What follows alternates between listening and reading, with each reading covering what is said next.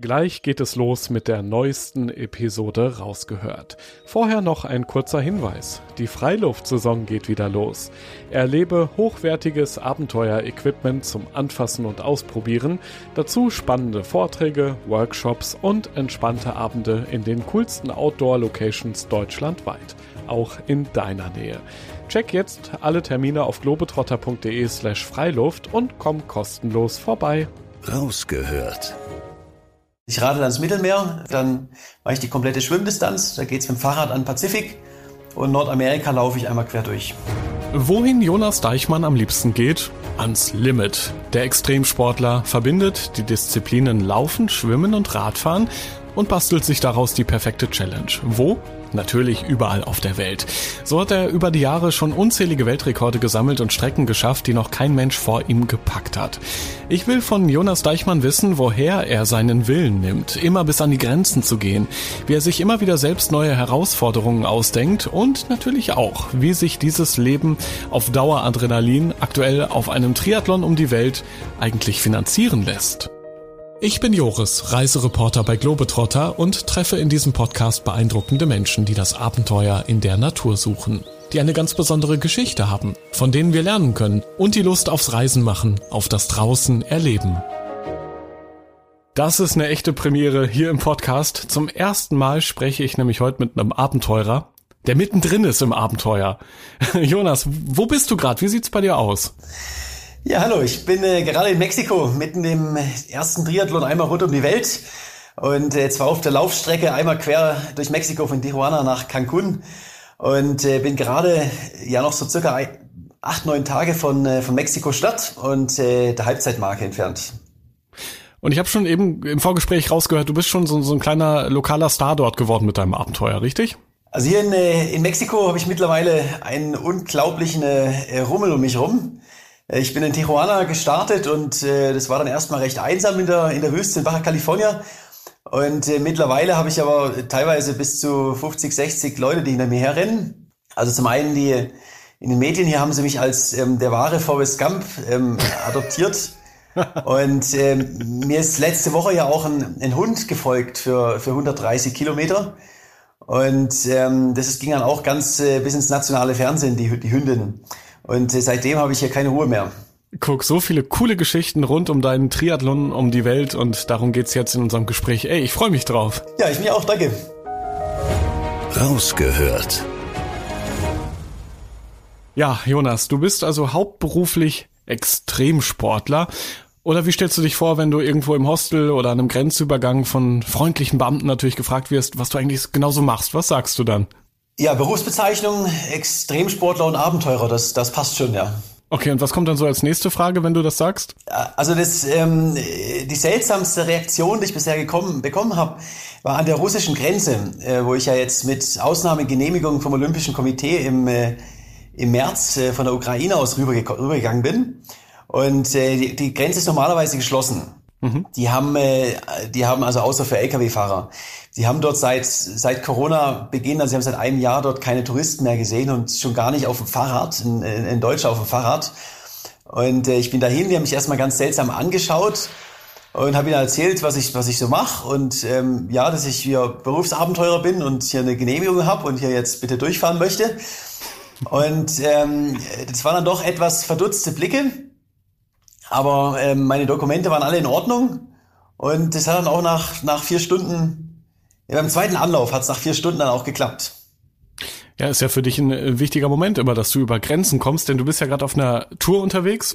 Bevor wir gleich mal so ein bisschen auf deine Etappen schauen, die du schon hinter dich gebracht hast und was noch vor dir liegt, können wir ja da mal erstmal schauen, wer du überhaupt bist, wie es so weit kommen konnte, auch mit den ganzen Weltrekorden, die du schon geholt hast. Weil los ging's ja für dich eigentlich im eher beschaulichen Schwarzwald. Wie konnte es dann so weit kommen, dass du jetzt Weltrekordler bist am Ende?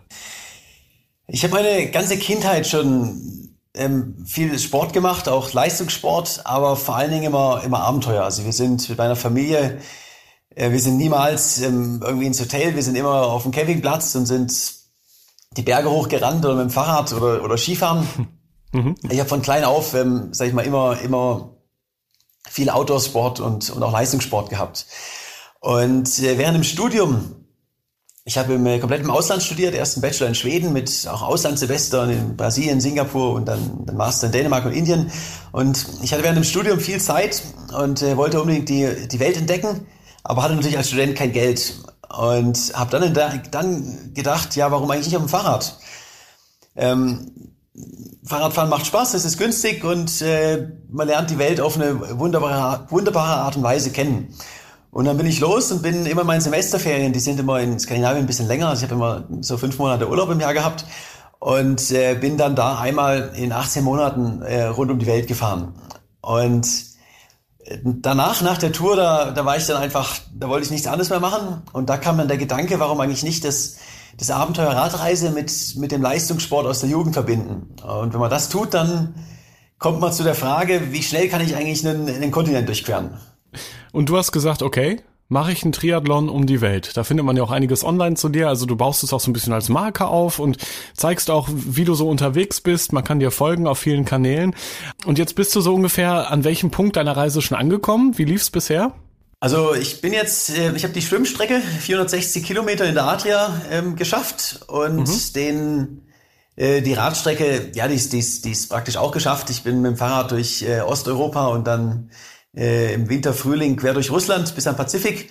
Da habe ich jetzt mittlerweile 18.000 von den 21.000 Kilometern, weil ich mache ja die 120-fache Ironman-Distanz und äh, bin jetzt auf der Laufstrecke äh, in ein paar Tagen an der, an der Halbzeitmarke. Also ich bin jetzt bei knapp 2.300 Kilometern, äh, bin ich jetzt gerannt in den letzten ähm, 53 Tagen und äh, habe jetzt noch ähm, ja noch so circa 65 Tage laufen vor mir und dann geht's über den Atlantik nach Portugal und dann noch mit dem Fahrrad ausrollen zurück nach München, wo das Ganze im September letzten Jahres losging. Ich wollte gerade sagen, du bist ja in, hier in Deutschland gestartet, auch ein bisschen da mit Medienrummel, soweit das eben möglich war in Corona-Zeiten. Es war, glaube ich, nicht so gutes Wetter damals zum Start. Wie waren so deine Gefühle am Anfang der Reise und wie, wie hat sich die Stimmung während der Reise verändert? Weil jetzt klingst du gerade sehr, sehr fröhlich, muss ich sagen.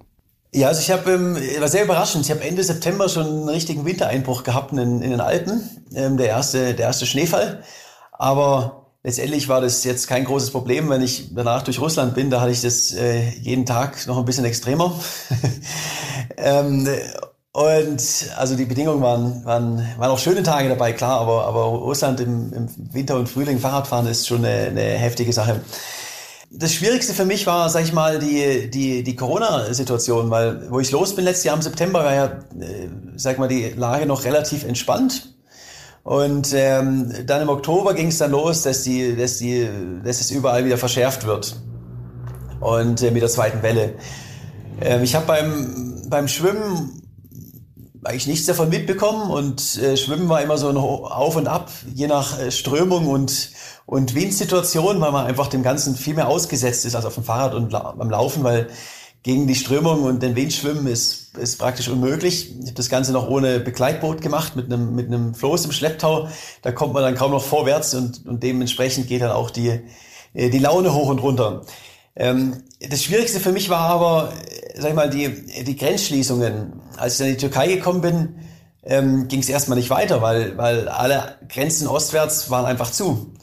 Und äh, da habe ich sechs, sieben Wochen gebraucht in der Türkei, bis ich dann eine Ausnahmegenehmigung für, für Russland bekommen habe. Und das war für mich das Schwierigste, damit umzugehen, ähm, weil es war das erste Mal, dass ich es nicht unter Kontrolle hatte, weil äh, die Grenze zu ist, da kann man, dann ist sie zu. Und äh, wenn es auf dem Fahrrad oder beim Laufen oder Schwimmen schwer ist, dann, dann liegt es an mir. Äh, da kann man was machen. Und ähm, aber seit ich nach Russland rein bin, ist meine meine Stimmung wieder wieder wieder exzellent, weil weil von jetzt an gibt's keine geschlossenen Grenzen mehr. Mhm. Und hier in Mexiko sowieso, also Laufen ist, ist ziemlich hart für den Körper, aber ähm, macht Spaß und und die Mexikaner sind sind ja einfach nur freundlich und vor allen Dingen mal so fröhlich. Also jeder lacht hier und ähm, wenn hinter mir Leute herrennen und, und mein Lautsprecher ist der Akku leer, dann, dann singen sie eben, um mich zu motivieren. Und äh, das macht Spaß. Ich glaube, in Vladivostok zum Beispiel hast du sogar auch mal auf einer Klippe übernachtet, also abgesehen von dem extremen Wetter, das du dort wahrscheinlich jeden Tag hattest, was du ja gerade schon kurz auch beschrieben hast. Warum musstest du auch noch auf einer Klippe übernachten? Es war ein schöner Schlafplatz. Also ich bin, äh, wo ich in Vladivostok angekommen bin, noch ein bisschen, habe noch ein bisschen Zeit gehabt, bevor es dann nach, nach, nach Mexiko rüberging. mhm. und äh, wollte noch so ein paar Inseln besuchen und habe dann da draußen auf der Klippe ähm, bivakiert. War schön. Das bringt mich zur nächsten Frage. Wie genau warst du eigentlich vorbereitet und inwieweit ist, läuft das überhaupt alles nach Plan, was du gerade so tust? Also viele Dinge, gerade in Mexiko, dass du da jetzt bei Bürgermeistern empfangen wirst, beim Tourismusbüro ein gefragter Mann bist, sowas konntest du ja vorher nicht einplanen. Auch so eine Übernachtung auf einer Klippe hast du wahrscheinlich im Vorfeld nicht eingeplant.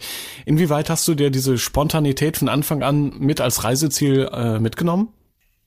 Also es war bei solchen Projekten, ähm, da hilft der beste Plan. Äh, der funktioniert sowieso nicht in der Praxis, weil da gibt es so viele Dinge, die, die schief gehen und die einfach anders laufen. Und äh, in Corona-Zeiten sowieso. Ich habe meine Reiseroute schon ähm, mit etwas Flexibilität auch geplant.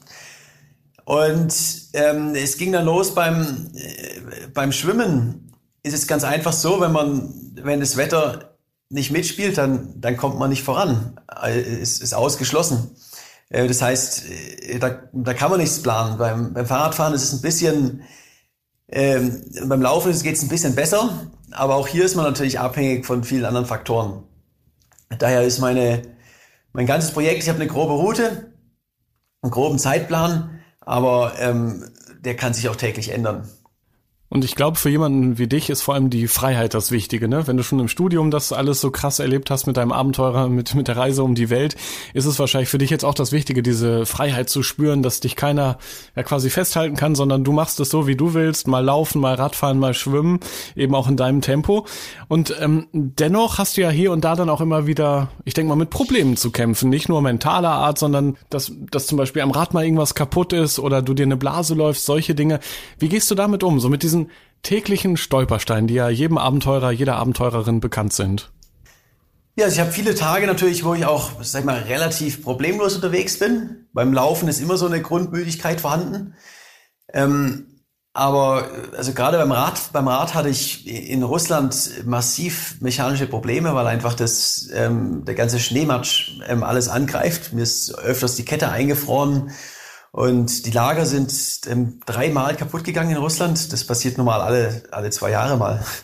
Und ähm, beim Laufen sind es äh, eher die körperlichen Probleme, aber auch die, die Logistik, weil man natürlich nicht die, die Distanzen zurücklegen kann wie auf dem, auf dem Fahrrad bis zum, bis zum nächsten Supermarkt oder zum nächsten Restaurant.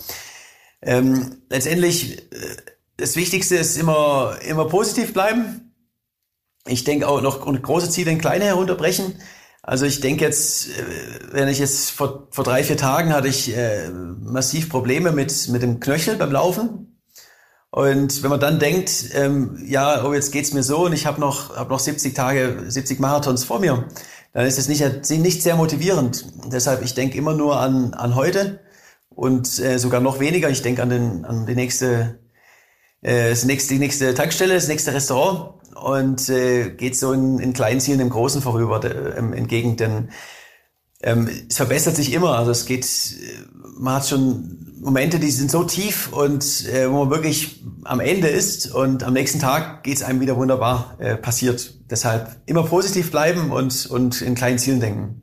Was war so der allertiefste Tiefpunkt bisher auf deiner Reise? Gab es vielleicht sogar einen Moment in, im tiefsten Russland, wo, wo die Kugellager eingefroren waren und du kaum noch Luft bekommen hast, wo du vielleicht auch mal gedacht hast, ich muss abbrechen? Oder hast du immer gesagt, ich schaffe das, ich schaffe das, ich will immer weiter?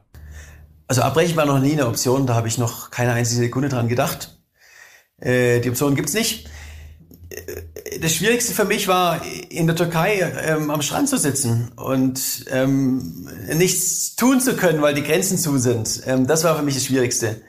Ähm, in den Situation, Extremsituationen in Russland, wenn, also wenn die Kette eingefroren ist oder ich bin in Schneesturm gekommen und solche Sachen, dann äh, gibt es keinen Platz für Zweifel, weil äh, Zweifel und äh, ist lebensgefährlich ähm, da muss man raus und äh, muss die Situation lösen. Und wenn man sie gelöst hat, geht es einem ja wieder besser. Dann, warum soll man dann an Abbrechen denken? Genau, sag mal kurz, wie hast du denn die Situation gelöst? Ich glaube, so, so, ein Fahrradladen äh, ist auch schwer zu finden im tiefsten ewigen Eis. Äh, die gibt's, die gibt's da nicht, das ist richtig. Ähm, also ich, mein, mein Fahrrad liegt mir sehr am Herzen, aber ich muss das äh, ein paar Mal anpinkeln, um es einfach zu enteisen. Es ist die, die einzige Möglichkeit, um, um äh, dann weiterzufahren. Das habe ich noch nie gehört. Okay. Wie, wie hast du dich in dem Moment gefühlt? Ja, es ist einfach ein, ein Problem und es muss jetzt gelöst werden. Und äh, dann geht's weiter. Es ist dann äh, war auch so kalt und nass, ja, da möchte man einfach nur weiter und, und macht, was halt nötig ist. Dann lass uns auch mal über die schönsten Momente sprechen, weil dafür bist du ja irgendwann mal aufgebrochen auf deinen Triathlon um die Welt. Was waren so die Herzschlagmomente, die, die Geschichten einfach, die du immer wieder erzählst, wenn es um dein Abenteuer geht aktuell? Also habe ich jeden Tag habe ich was, was Besonderes, was, was passiert. Das ist ja auch, was so eine, eine Reise ausmacht. Ähm, Baja California, ganz klar, mit, wenn man so alleine durch die Wüste rennt und, und dann abends, äh, wenn es dann, also tagsüber ist brutal heiß, und wenn es dann abends die, die Sonne untergeht und es wird ein bisschen kühler, ein schöner, ein traumhafter Schlafplatz, äh, Campingplatz irgendwo in der Wüste und ein Lagerfeuer, das ist was, was ganz Besonderes. Und äh, hier in Mexiko natürlich auch die Leute, die sind einfach alle so freundlich und, und nett, das ist ähm, pure Begeisterung. Auf der Radstrecke war mein, mein absolutes Highlight ähm, der Baikalsee. Ähm, der war noch zugefroren, als ich angekommen bin. Habe mir dann äh, mit Steinen so ein kleines Loch eingemacht und bin, äh, bin baden gegangen. Und ähm, danach ein, äh, ein Lagerfeuer am See und dann habe ich auf dem See, auf dem Eis übernachtet. Das war auch äh, unvergesslich. Kommst du dann eigentlich immer selbst auf die Ideen oder ist es auch manchmal so, dass du mit Einheimischen sprichst und die dir Tipps geben, wo es besonders schön ist, welche Route für dich so die bestgeeignete wäre? Äh, nein, die Ideen kommen in 99 Prozent der Fällen von mir. Mhm weil manchmal gibt's schon gute Tipps, aber es ist einfach was anderes, was ich mache. Und die Leute wissen nicht so wirklich, also wenn hier in Mexiko jemanden fragst, welche Route soll ich nehmen, dann schicken sie sich meistens auf die Autobahn, weil es halt einen Seitenstreifen gibt und daher sicherer ist, aber halt nicht schön. Ähm, daher ähm, plane ich meine Route doch eher selber. Wie ist für dich so die perfekte Route? Wie sieht die aus? Wie fühlt die sich an? Äh, schön abgelegen und äh, einsam durch kleine Bergdörfer und äh, mit viel Natur. Lass uns auch mal kurz noch über den Hund sprechen, den du gerade schon eben erwähnt hast und der dir wie ein treuer Begleiter tagelang gefolgt ist. Erzähl uns die Geschichte von dir und dem Hund auf dem Triathlon um die Welt. Also ich bin in, äh, in El Salto in der Nähe von Durango, ist ein kleines Städtchen, äh, durchgelaufen und äh, dort gab es einen, einen einheimischen Laufclub und da sind so 10, 12 Läufer äh, mit mir mitgelaufen für 10 Kilometer und ähm, die haben, also es gibt in El Salto einen, äh, einen La Coqueta, äh, einen Hund, der also lebt in der Straße. Und ähm, sie läuft aber immer gerne mit den, mit den einheimischen Läufern mit. Also irgendwie gefällt ihr ihr Laufen. Und ähm, ja, sie ist also mitgelaufen und die Läufer sind aber umgedreht und äh, Coquetta nicht, ist hinter mir hergerannt. Und ich habe auch erst versucht, ich kann sie ja nicht mitnehmen, also es, es geht ja nicht wegen, äh, erstmal die Distanz ist zu weit äh, und ähm, ist einfach lebensgefährlich mit, mit dem Verkehr. Und habe dann versucht auch so, komm, äh, hau ab, geh wieder zurück, aber, aber sie ist mir immer weiter gefolgt. Und ähm, auch mit so in einem Restaurant mal irgendwie hier ein bisschen essen, mit dem, mit dem, mit dem, ja, mit den Besitzern sagen, komm, gebt ihr mal ein bisschen was und, und streichelt sie ein bisschen und ich schleiche mich davon. Ähm, zehn Minuten später war sie wieder da. Also ist mir wirklich überall hin gefolgt. Und ähm, ja, ich bin dann 130 Kilometer mit ihr gerannt in zweieinhalb Tagen und bin da auch durch Durango gekommen, wo es ähm, groß im Fernsehen überall war. Und äh, Coqueta ist dann auch im nationalen Fernsehen gekommen und ich habe dann da gesagt, dass ich ein, ja, jemand sucht, der sie, der sie adoptiert äh, und äh, wo es einfach gut hat. Und ähm, habe ich auch viele Nachrichten bekommen und auch jemand aus El Salto, also aus ihrem Heimatstädtchen, ähm, hat sie dann adoptiert. Und sie wurde dann äh, zurückgefahren nach El Salto und hat dort einen, äh, einen Heldenempfang bekommen. Also der Bürgermeister hat, hat ihr eine Medaille überreicht und ähm, ja, sie ist jetzt adoptiert und äh, wird äh, von, vom ganzen Dorf ähm, verpäppelt und äh, es geht ihr gut. Und du wirst sie bestimmt wieder besuchen, da, da kann man von ausgehen. Wenn man so eng befreundet ist mit einem Tier, das vergisst man ja nicht. Auf, auf jeden Fall. Also ich bin, äh, möchte auch, auch sicherlich nächstes Jahr nochmal zurück für ein paar Monate nach Mexiko, weil es mir einfach extrem gut ähm, gefällt und dann dann fahre ich da bestimmt mit dem Fahrrad auch mal vorbei. Lass uns auch mal über Ernährung sprechen. Das ist ja ein ganz, ganz wichtiges Thema für Sportler wie dich. Ich kann mir vorstellen, je nach Land ist es ein bisschen leichter oder schwieriger, sich sportlergerecht zu ernähren, sage ich mal ganz vorsichtig. In Mexiko ist es, glaube ich, ganz okay, oder? Da kannst du gesund durch den Tag kommen. Also hier in Mexiko gibt's ähm, viel Taco, Burrito, Enchiladas und äh, auch viele süße Sachen. Also es geht ganz gut. Problem ist hier, dass ich beim, beim Laufen nicht so viel Hunger habe wie, beim Fahrradfahren, einfach weil man immer in Bewegung ist. Auf dem Fahrrad esse ich praktisch nonstop und beim Laufen habe ich da wirklich Schwierigkeiten. Da habe ich jetzt schon massiv an, an Gewicht verloren. Liegt aber mehr an meinen, meinen Essgewohnheiten als am, an, am einheimischen Essen. Okay. Was waren so besondere Gerichte, die du unterwegs schon kennenlernen durftest oder die du vielleicht auch am besten nicht probiert hättest? Das, sowas sind ja auch mal schöne Abenteurergeschichten. Also vor letzte Woche in Durango ähm, habe ich äh, Skorpion gegessen. Den äh, gab es dort so an einem, an einem Spieß, äh, gegrillt und äh, in Chili-Pulver ähm, und gewälzt und dann mit ein bisschen Limette drüber.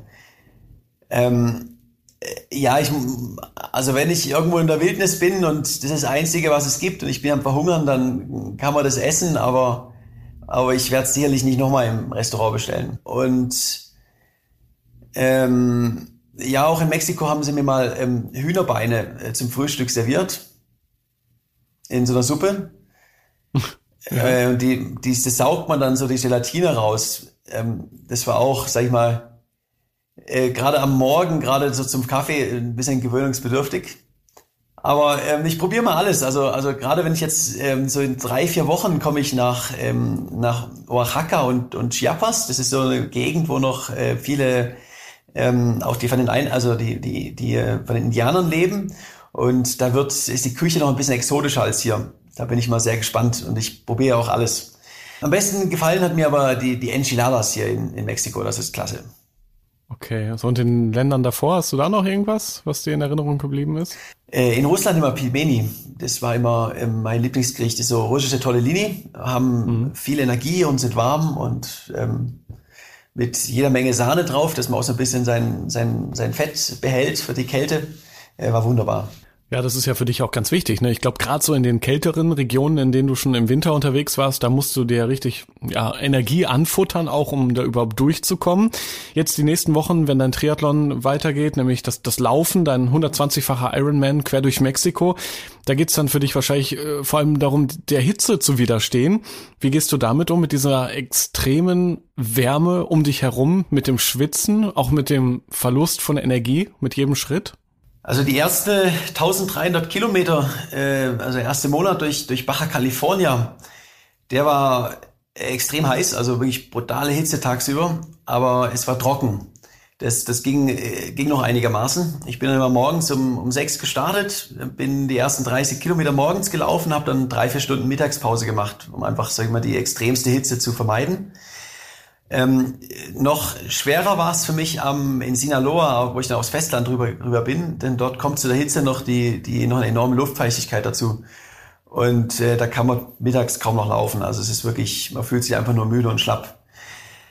Ähm, jetzt bin ich gerade hier, also der Großteil von Mexikos Inland liegt ja auf, auf über 2000 Metern. Ähm, deshalb hier ist es so ja 28 bis 30 Grad, äh, wirklich angenehm zu laufen. Und das wird so in, in circa einem Monat geht's nochmal runter ans, ans Festlauf, an die Küste und dann nach Yucatan.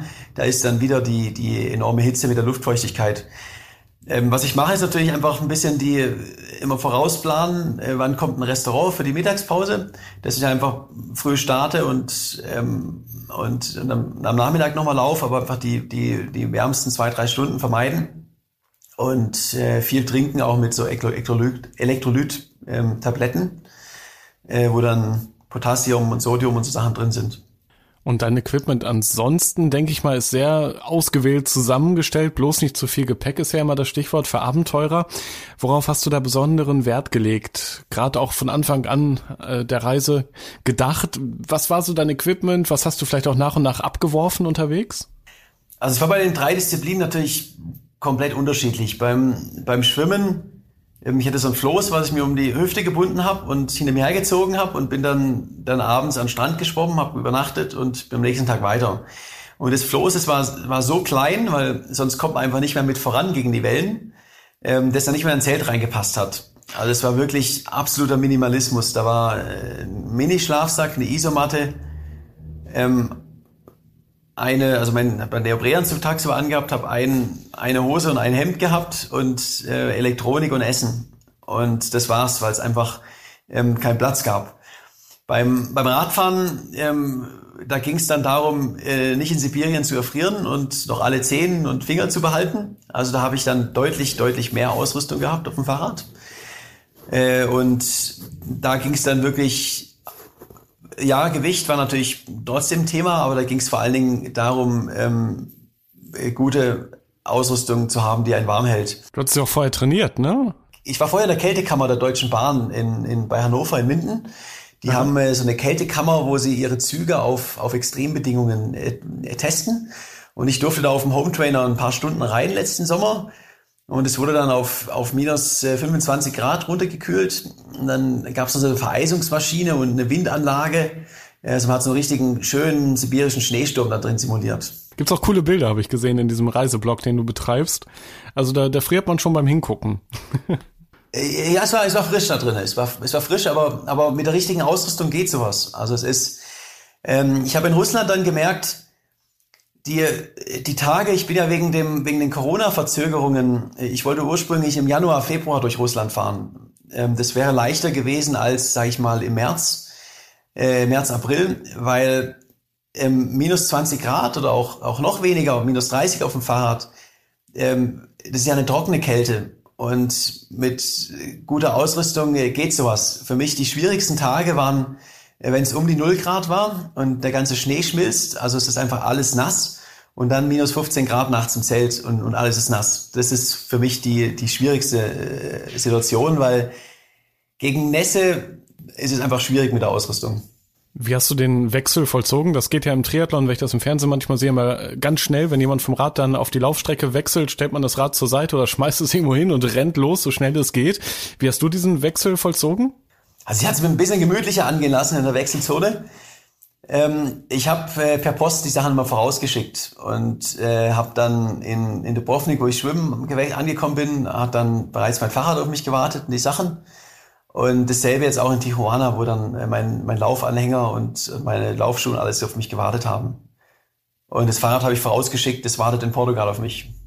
Cool. Also alles schon gut durchdacht auf jeden Fall von Anfang an, was die Planung angeht. Wie ist es jetzt beim Laufen? Da wahrscheinlich dann wieder Minimalismus, könnte ich mir vorstellen. Was hast du aktuell dabei in Mexiko?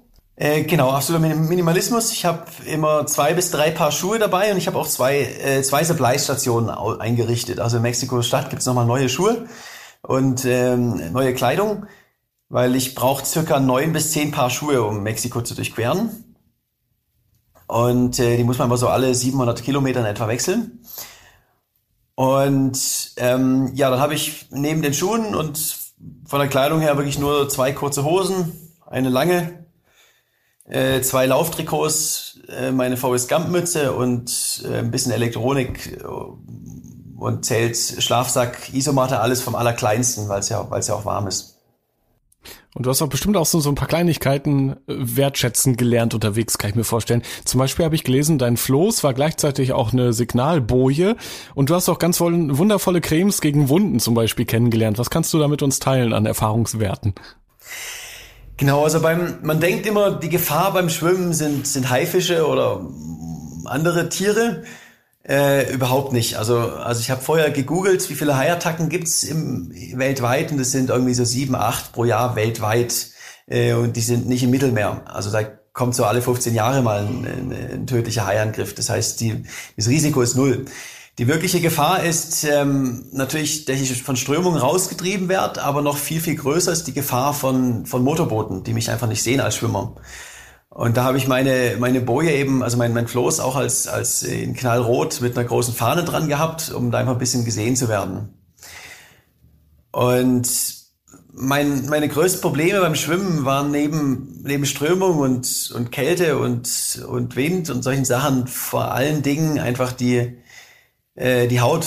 Ich wurde ständig von Quallen gestochen und äh, habe vom natürlich massiv Sonnenbrand gehabt und vor allen Dingen Scheuerstellen vom Neoprenanzug im, im Nacken und auch anderen, also den Achseln überall.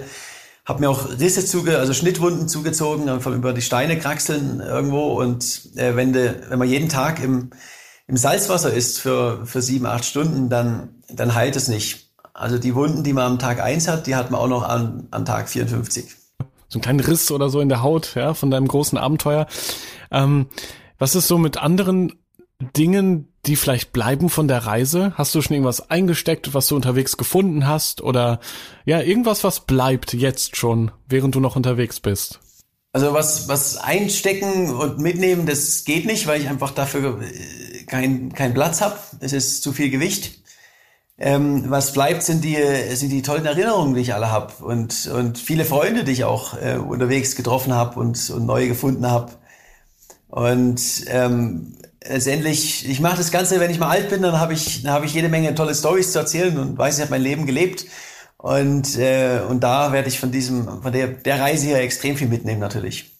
Und dein Bart, glaube ich, der wird auch immer länger, stimmt's? Ähm, genau, ich habe den, den Bart ursprünglich auch, der hatte auch eine Funktion, der Bart. Der war nämlich Schutz gegen die Quallen. ähm, und äh, weil ich hatte einen Neoprenanzug an, aber sie sind mir halt, haben sie halt das Gesicht gestochen und mit dem Bart war ich da so ein bisschen äh, geschützt. Und äh, dann natürlich auch ein, ein großes Abenteuer braucht einen großen Bart. Ähm, das heißt, der kommt erst ab, wenn ich in, wenn ich in München ankomme.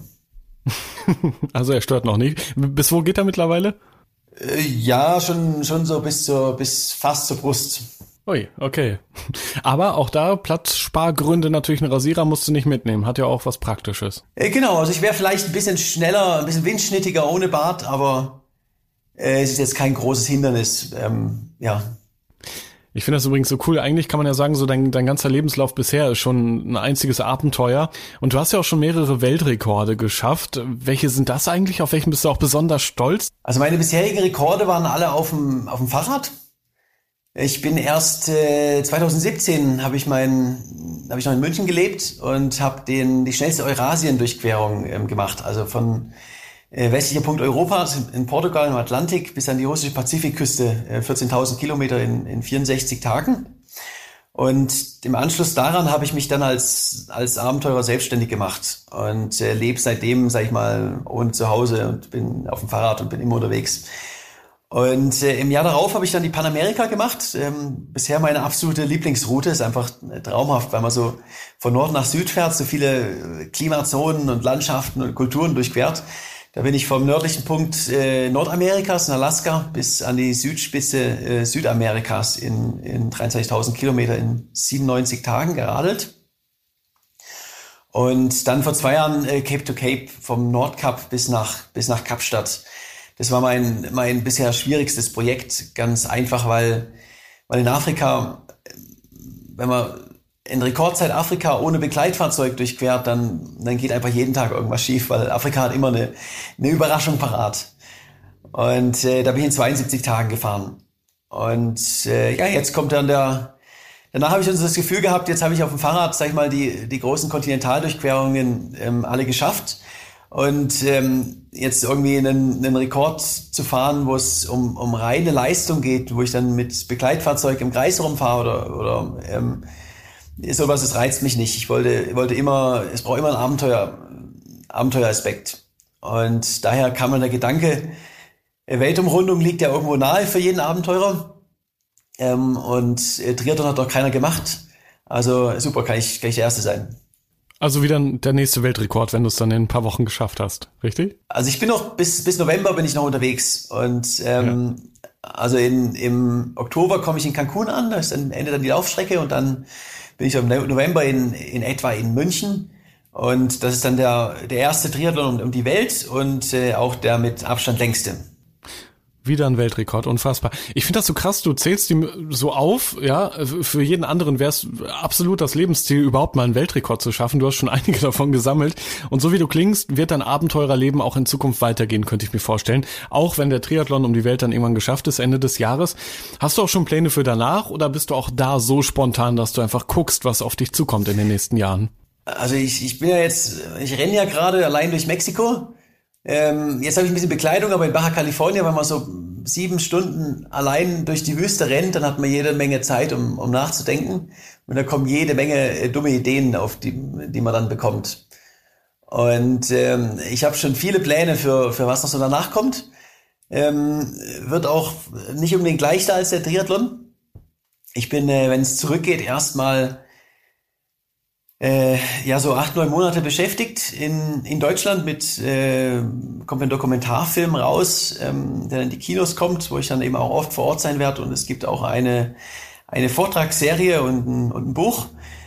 Und ähm, dann, sag ich mal, werde ich mir noch ein bisschen Urlaub gönnen, aber so ein Jahr später bin ich dann bereit für das nächste große Projekt.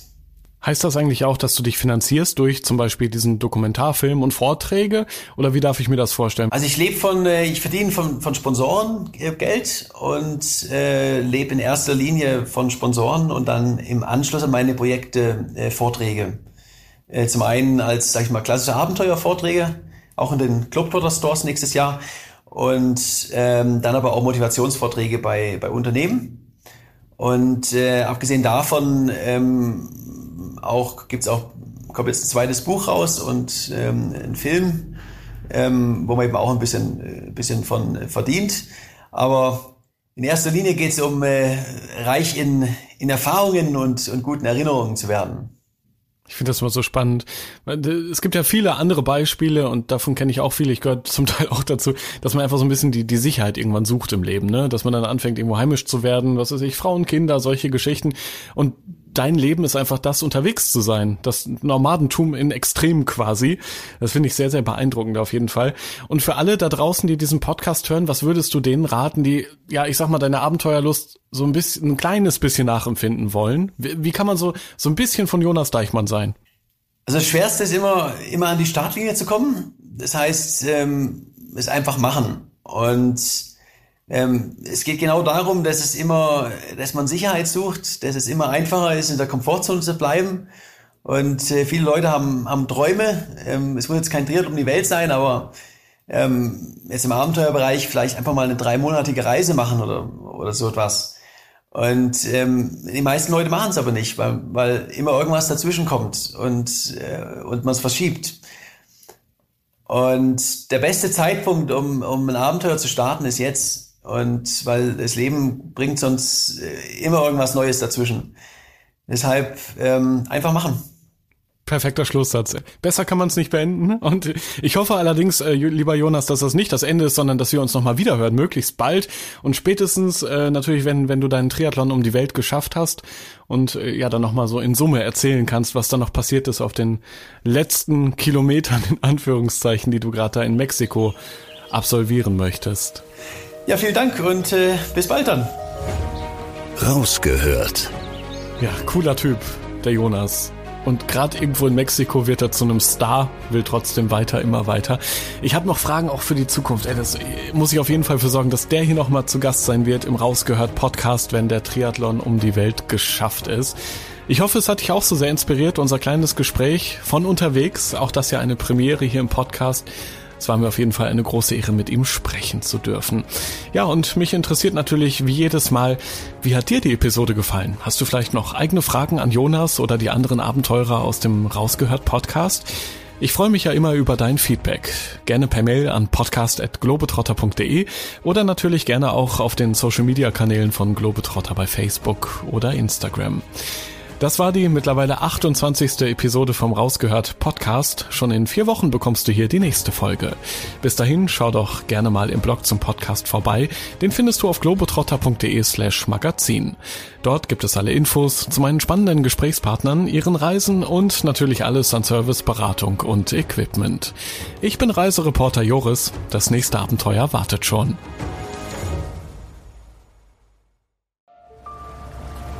Erinnerst du dich an deine Lieblingsreise? Jetzt gibt es einen Podcast voller Lieblingsreisen. Erlebe mit uns spannende Outdoor-Expeditionen und schnür den Backpacker für abenteuerliche Regennächte auf der Isomatte. Wie der Nebel dampfend aufsteigt über dem Wasser. Ein richtig schöner Ort, um wach zu werden. Lieblingsreisen. Bier gibt's, sehr gut. Und Brezen sehe ich da zum Beispiel auch. Mhm. Cheers. Dein neuer Reisepodcast. Man muss einfach runterfahren, man muss Denken ausschalten und Fühlen einschalten. Ja, jetzt schwebe ich geradezu. Also, ich fühle mich echt wie neugeboren. Super, super toll. Mit uns erlebst du Mikroabenteuer und die weite Welt. So. Wow. Jetzt sind wir, wir wollten ja nicht gleich den ganzen Laden leer essen. Ja, Sie wissen ja nur gar nicht, was das am Schluss kostet. Lieblingsreisen. Jetzt gehen wir über den Bazar in Marrakesch. Jetzt entdecken, abonnieren und mitreisen. Lieblingsreisen gibt es überall für dich, wo es Podcasts gibt. Kommst du mit?